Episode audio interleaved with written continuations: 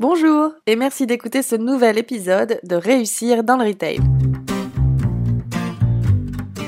Bienvenue à tous. Réussir dans le Retail, c'est la chaîne de podcast du cabinet RMS. Chaque semaine, nous interviewons des acteurs du retail ou partageons des points de vue qui, nous l'espérons, pourront être des sources d'inspiration dans votre quotidien.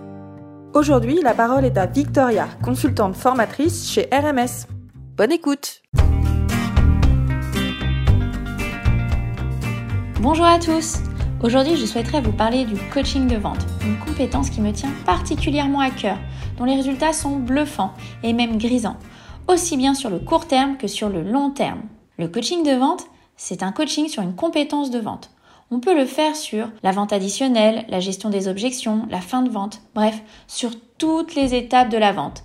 Cela permet de développer la motivation, l'autonomie de vos collaborateurs, mais aussi de les faire grandir et de les voir réussir grâce à une communication personnalisée et donc en tant que manager d'être moins souvent sollicité. Franchement, combien de fois avez-vous eu la sensation de répéter toujours la même chose? D'en devenir agacé, voire usé et même un petit peu désespéré? Je me souviens d'avoir répété pendant des semaines et des semaines à mes équipes le rôle de la personne en zone d'accueil, que je retrouvais bien souvent à faire une vente ou à faire du merchandising, entre autres. Rien à faire. Hein. La personne en zone d'accueil ne restait pas à sa place. J'en suis même venue à l'écrire noir sur blanc en salle de pause. Mais rien à faire. Rien à faire. Alors j'en ai parlé à ma responsable, qui m'a posé une question basique, mais je me suis sentie bien bête en entendant ma réponse. Dis-moi, Victoria, tu les as observés sur la zone d'accueil? Euh, ouais.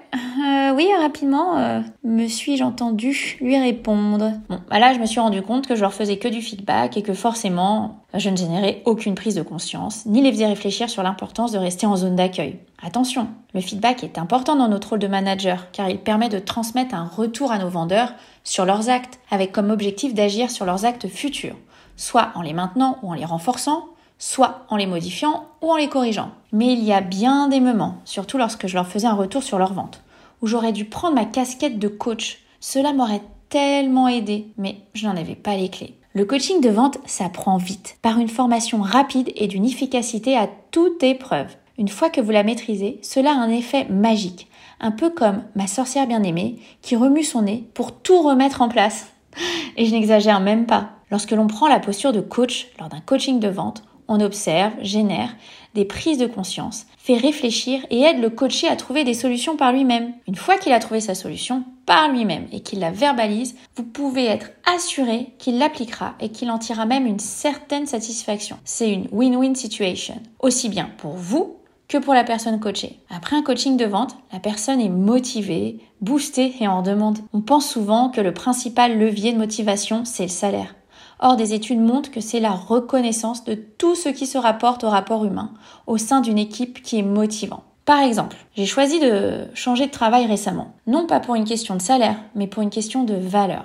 Et je ne regrette à aucun moment mon choix. Il est important que le manager développe son empathie, tout en questionnant son équipe de façon bienveillante, en les observant pour mieux comprendre leur levier de motivation et comprendre pourquoi elles réalisent certaines tâches qui ne sont pas conformes à nos attentes. Bien que toute l'équipe se soit donnée à 100% pour les réaliser. Lorsque vous réalisez un coaching de vente, votre équipe ressent un sentiment de reconnaissance, ce qui n'est pas toujours le cas du feedback. Si vous souhaitez faire monter en compétence vos collaborateurs de manière qualitative et éviter des frustrations venant de tous les côtés, coachez-les. Voici le témoignage d'Alexandrine que j'ai coaché récemment sur l'écoute active.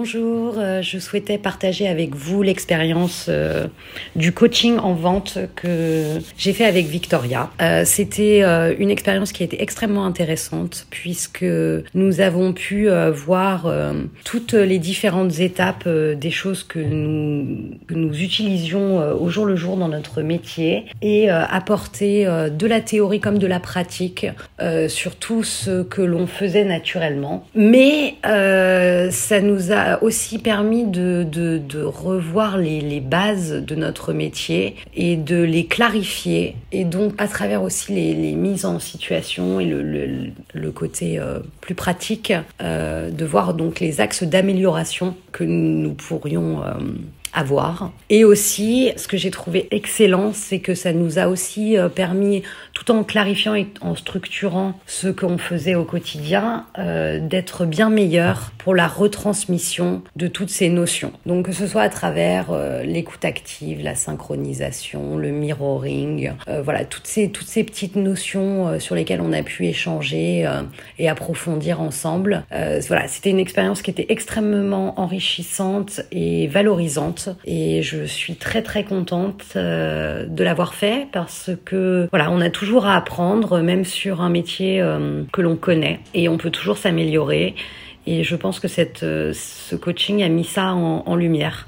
Vraiment les choses qu'on maîtrisait parfaitement, comme celles sur lesquelles il faudrait encore qu'on travaille, et, et, avoir cet outil également pour devenir de meilleurs managers et pouvoir coacher au mieux nos équipes.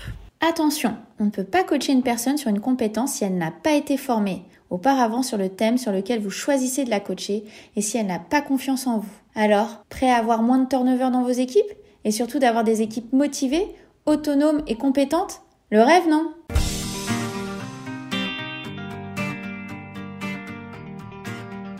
Merci d'avoir écouté cet épisode de Réussir dans le Retail. Nous espérons qu'il vous a plu et qu'il vous a donné des idées. Réussir dans le Retail est diffusé sur SoundCloud, Apple Podcasts, mais aussi sur le compte Instagram de RMS, Retail Management Service. N'hésitez pas à nous laisser un commentaire, vos impressions nous intéressent pour améliorer notre format. Vous pouvez aussi nous proposer des sujets à traiter ou des personnalités à interviewer. Si vous voulez soutenir notre chaîne Réussir dans le Retail, partagez ce podcast et parlez-en autour de vous. Un grand merci à Aurélia pour la musique. Vous pouvez écouter son album intitulé Blue Inside sur YouTube. Encore merci pour votre écoute et à la semaine prochaine